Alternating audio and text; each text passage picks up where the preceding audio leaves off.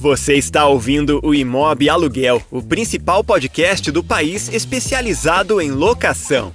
Toda semana debatemos um novo assunto ligado ao aluguel, num bate-papo rápido e direto ao ponto. Uma produção do Imob Report. apresentação: Carlos Simon.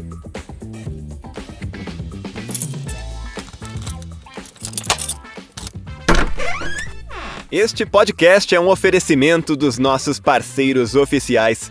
Conheça as empresas que apoiam o bom conteúdo feito para o setor. Conheça as marcas que acreditam na transformação do mercado imobiliário brasileiro. Captei, Porto Seguro, Quinto Andar e Refera. Acesse imobreport.com.br e conheça mais conteúdos apoiados pelos nossos partners.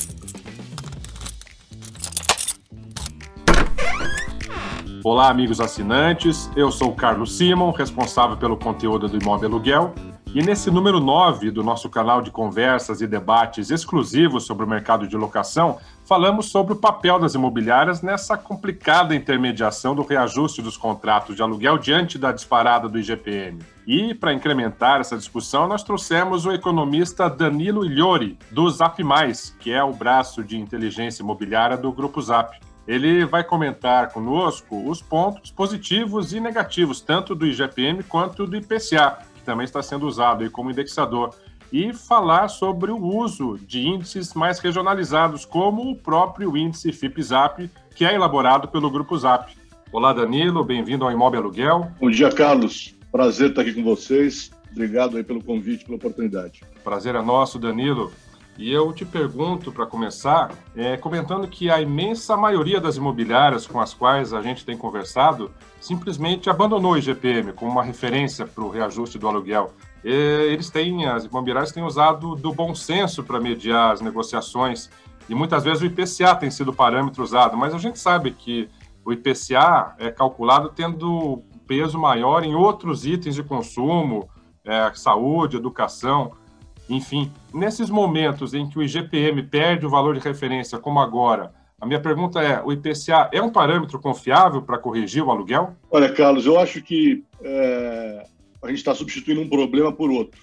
Né? E, na verdade, os dois são variantes do mesmo problema. Tanto o IGP como o IPCA, como você sinalizou, são índices de inflação que levam é, em conta né, uma cesta ampla de, de produtos.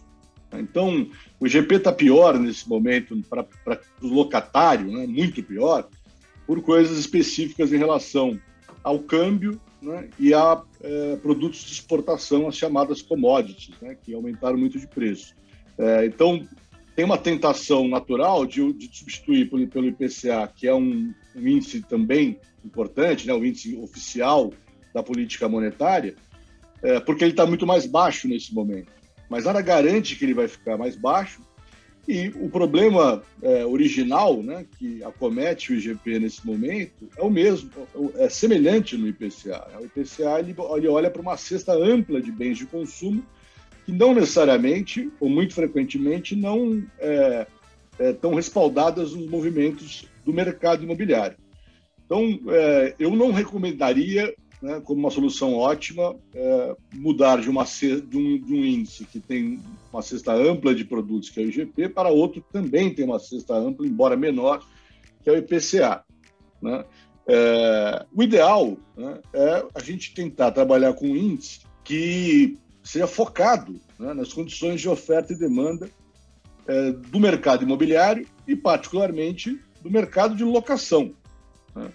E, na verdade, a gente tem dentro do grupo do, do, Zap, né, dentro do Zap Mais, é, um índice de locação, é, o índice FIPZAP de locação, há bastante tempo e para muitas cidades, é, que poderia servir como uma referência muito mais adequada na nossa visão né, para, para esses reajustes. O Danilo, o IGPM, ele não foi criado para balizar os reajustes de aluguel, mas acabou sendo, ao longo dos anos, adotado pelo setor já há algumas décadas até e você vê que ele pode voltar a ser referência para o mercado imobiliário em algum momento? Ou será de fato realmente necessário criar um outro indicador mais preciso? Olha, é, é difícil dizer como é que o mercado é, vai se comportar é, para frente. Né? Eu, eu, diria que se, se seguir numa, numa direção né, é, de amadurecimento do mercado, eu acho que a, a, minha aposta seria uh, que, os, que os contratos que acontecesse duas coisas com os contratos. Primeiro, é, que, que, que, a gente tivesse diversas possibilidades de, de indexação é, desses contratos, né? uma, uma, flexibilidade é, de, de uso de indexadores. É, e eu falo isso com base no, no que acabou de acontecer, né? É, ou recentemente vem acontecendo com os contratos de financiamento. A própria Caixa Econômica Federal puxou essa tendência e ofereceu alternativas né, para o tomador. Né? E aí, obviamente, eu tenho um reflexo no valor da parcela. Então, acho que a mesma coisa deve acontecer com os contratos de locação. Alguns talvez estejam confortáveis, confortáveis em botar o IGP como, como é, indexador, outros vão preferir o IPCA, né, dependendo do, do risco que cada, cada um vai estar exposto, vamos dizer assim. Eu continuo achando que a tendência natural é cada vez mais o mercado buscar um índice né, que reflita as suas próprias condições de oferta e demanda, né, que seria o mais justo para as duas pontas né, é, do mercado, para o locatário e para o locador. É, e nesse sentido, acho que, então, no momento, a gente tem dois grandes índices. Né? Você tem o nosso índice, o índice KeepZap, que, que, que cada vez mais né, é, considera uma base muito ampla né, de, de é, anúncios de locação, e você tem o componente de aluguel do IPCA, que pode ser uma alternativa mais interessante para indexar é, contratos também.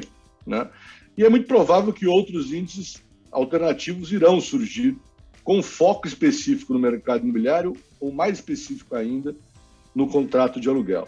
Acho que é muito importante a gente dizer uma coisa aqui, Carlos. Acho que assim é óbvio, né, que o que aconteceu com o GP agora acende todos os alertas. Né? A inflação do IPCA está rodando aí a, a, a 6% e já está já tá muito preocupante, porque os salários não estão aumentando nem perto disso. Né? É, então, já, só a inflação de consumo já está corroendo o poder de compra da maioria da população, e o IGP vem aí né, rodando acima dos 20%, né? algo que realmente é, é prejudica muito a ponta locatária. Agora, a gente tem que pensar que a, ponta locadora também tem que ser olhada, né? porque, no fundo, para o mercado funcionar bem, a indexação ela tem que ser só uma correção de inflação, né? ela não pode é, gerar ganhos ou perdas para nenhum dos lados.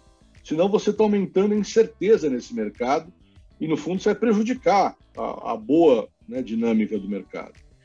A função do indexador é preservar né, a relação de equilíbrio entre oferta e demanda.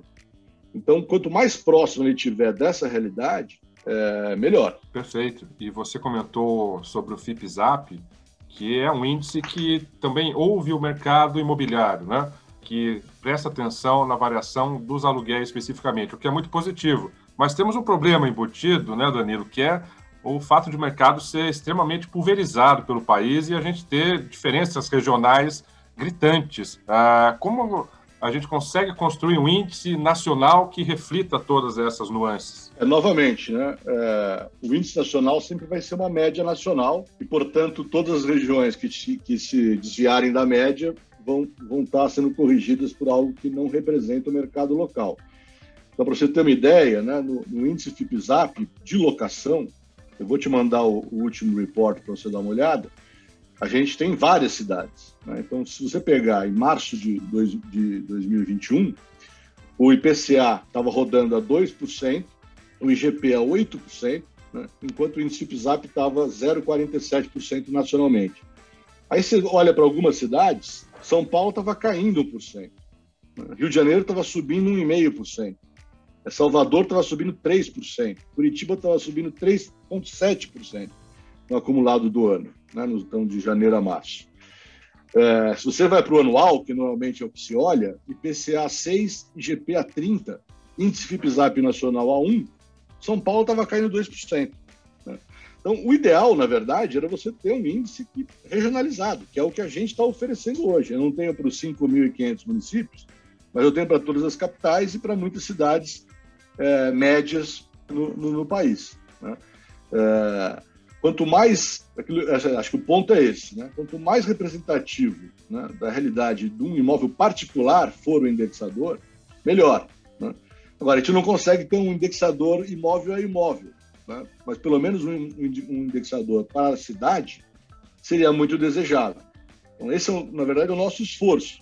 A gente tem oferecido há bastante tempo índices de, de, de preços de, de, locação, além dos índices de preços de venda, é, para regionalizado, né, para um conjunto crescente de cidades. Perfeito, Danilo. E sobre o projeto de lei que está tramitando em regime de urgência na Câmara dos Deputados, que pretende fixar o IPCA como teto máximo de reajuste, a gente tem ouvido muitas críticas do mercado imobiliário a respeito desse projeto e queria saber a tua posição sobre ele. Olha, Carlos, eu também sou bastante crítico.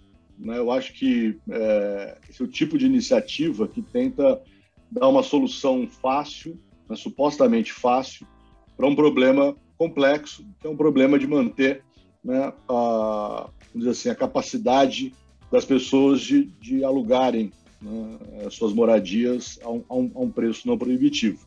Eu acho que você colocar. Primeiro, acho que não vai resolver o problema, porque o IPCA pode voltar a subir, né, e isso gerar também pressões é, em cima dos locatários, né, pode subir mais do que o, o, mercado de aluguel sugeriria em alguns momentos. Aliás, está acima, né, quando você compara com, o FIPZAP em muitas cidades nesse momento. E segundo, você introduz distorções né, é, no mercado. Controle de preços, de uma forma geral, né, isso não deixa de ser um controle de preços, é, só deve ser feito em último caso. Né, só quando realmente a gente consegue identificar uma falha de mercado é, muito é, bem é, clara que está gerando né, é, preços mais altos do que seria o socialmente é, ideal. Eu acho muito difícil você falar que, que, que é, botar culpa nos indexadores para que isso aconteça no mercado de locação. Né. Então, acho que se, se, se o Congresso está preocupado com moradia, né, como deveria estar, acho que as soluções deveriam ser mais amplas, né, no sentido de, é, no caso do setor, ampliar a oferta né, de, de é, moradias é, populares né, é, em locais adequados e, de outro lado, preservar o poder de, de, de compra, renda né, é, dos trabalhadores. Né. O problema essencial é esse. Então, ficar tentando controlar preço né, de aluguel não vai, não vai resolver nada. E no limite, é aquilo que eu também sempre falo, mercado sempre tem as duas partes. Para que ele funcione bem, não dá para só um lado do mercado sair ganhando, porque senão o outro desaparece ou se reduz muito. Né? Então, se por algum motivo o IPCA se mostrar é, uma, uma, fonte de é, perdas para a ponta locadora, vai deixar de ser interessante você ter é, imóveis para alugar, vai diminuir a oferta e o preço vai subir. Né? Então, mesmo que você não consiga reajustar, é, os, os, contratos vão inicialmente é, envolver aluguéis mais caros. E ainda é o seguinte: se, se, se, o reajuste começar a ficar muito ruim para a ponta locadora, vai ter um incentivo para quebra de contra, contratos com mais frequência, que tipicamente introduz fricções e ineficiências no mercado. Então, acho que não resolve nenhum problema e introduz novos problemas é, no, no, no funcionamento do mercado. Perfeito. A gente conversou então com o Danilo Igliori, economista do DataZap, que é o braço de inteligência imobiliária do Zap Mais. Danilo, muito obrigado pela tua entrevista, pela tua visão do mercado imobiliário, com esse viés econômico que o Zap Mais sempre nos traz. E seja sempre bem-vindo ao Imóvel Aluguel. Maravilha, Carlos. É um, é um prazer para a gente participar e contribuir aqui com o Imóvel Aluguel.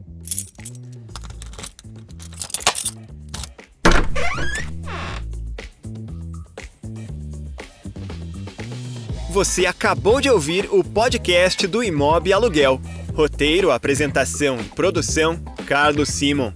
Edição: Gabriel Fogaça. Voz nas vinhetas e spots: Rodrigo Arend. Projeto gráfico: Alexandre Lemos. Realização: Imob Report e Cúpula.